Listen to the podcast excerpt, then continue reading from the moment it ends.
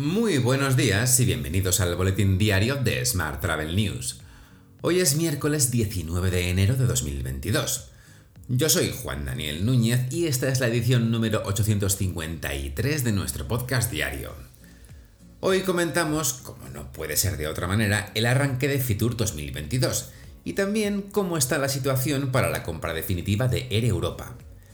Recuerda que puedes suscribirte a este podcast en iTunes, Spotify, iBox o Google Podcast y que también puedes escucharnos cada día en radioviajera.com. ¡Comenzamos!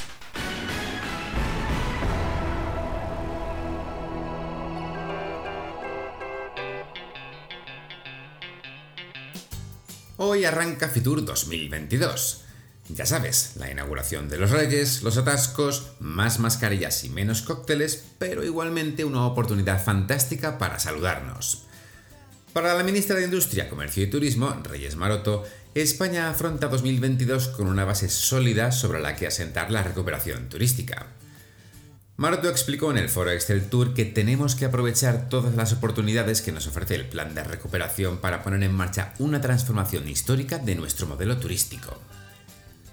Allí también el presidente de Excel Tour, Gabriel Escarrer, manifestó su profunda decepción con la primera adjudicación de los fondos Next Generation, que consta de 615 millones de euros y que, según Escarrer, se han basado en meras cuotas territoriales sin consenso empresarial previo. En otro orden de asuntos, la OMT notifica en 2021 un crecimiento del 4% en las llegadas de turistas internacionales. La contribución económica del turismo en 2021 se estima en 1,9 billones de dólares, por encima de los 1,6 billones de 2020, pero todavía muy por debajo del valor prepandémico, que era de 3,5 billones de dólares.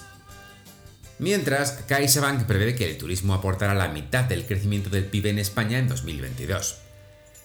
Las previsiones del Servicio de Estudios de CaixaBank apuntan a que la inercia de la recuperación se va a mantener, pese a la evolución de la pandemia, los cuellos de botellas en el comercio mundial o el repunte de la inflación, y que el PIB crecerá este año un 5,5%.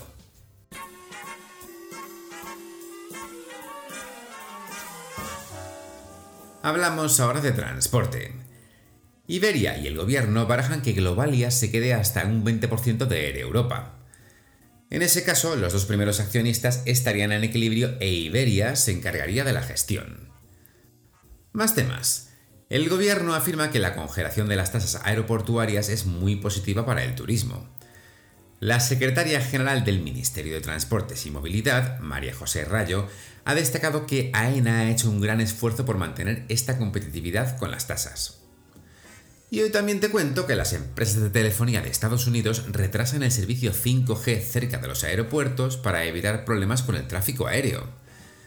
Las compañías dieron a conocer sus decisiones después de que este pasado lunes las principales aerolíneas del país pidiesen al gobierno que bloquease la transmisión de señales 5G en un radio de 3,2 kilómetros alrededor de las pistas de aterrizaje de los aeropuertos.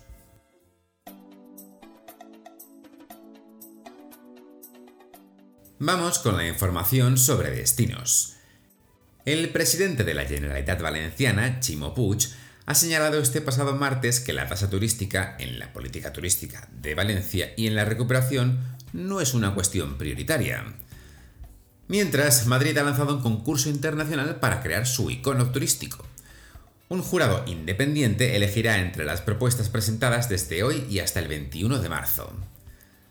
Y en otro orden de asuntos, el alcalde de la ciudad, José Luis Martínez Almeida, ha pedido al gobierno central que el AVE entre Chamartín y Barajas sea circular y no una lanzadera. Más asuntos. La plataforma representativa estatal de personas con discapacidad física y orgánica, PREDIF, con motivo de su 25 aniversario, entregará varios reconocimientos en Fitur, lo hará a administraciones públicas internacionales, nacionales, regionales y locales, y a empresas por su compromiso con el turismo accesible. En el ámbito internacional, PREDIF reconocerá a la Oficina Nacional Alemana de Turismo, mientras que en el marco estatal, la Secretaría de Estado de Turismo será la administración reconocida por PREDIF. Seguimos hablando de premios, porque el 27 concurso de turismo activo ya tiene ganadores. En la categoría nacional han resultado ganadoras Come, Bebe, Sueña en Sanlúcar de Barrameda, Casco Viejo de Bilbao con dos sentidos en Bilbao y Churreros de la Liste, Trashumancia y Viaje al Pasado en Aliste, Zamora. En el plano internacional ha sido reconocido Aventura en Zimbabue, cooperando por la protección de los rinocerontes. Y República Dominicana recibió ayer un reconocimiento por parte de la OMT por su labor desarrollada para la recuperación del turismo y su eficiente gestión de la pandemia en los diferentes destinos de este país caribeño. Cambiamos de asunto. La Cumbre Mundial del Turismo Espacial y Subacuático, SUTUS, tendrá una tercera edición, que se celebrará en Marbella del 28 al 30 de septiembre. Le Roche Marbella y Medina Media Events, tras el éxito cosechado en la edición del pasado año en la que participaron 500 profesionales y universitarios de primer nivel de 43 países, han anunciado esta tercera edición. Y hoy también te cuento que Civitatis se compromete con el bienestar animal y adapta así su catálogo. La plataforma española ha incorporado una nueva política de bienestar animal, asesorados por la Fundación para el Asesoramiento y Acción en Defensa de los Animales. Civitatis ha eliminado de su catálogo de actividades un centenar de visitas guiadas y excursiones que incluían la participación de animales sin respetar las nuevas directrices.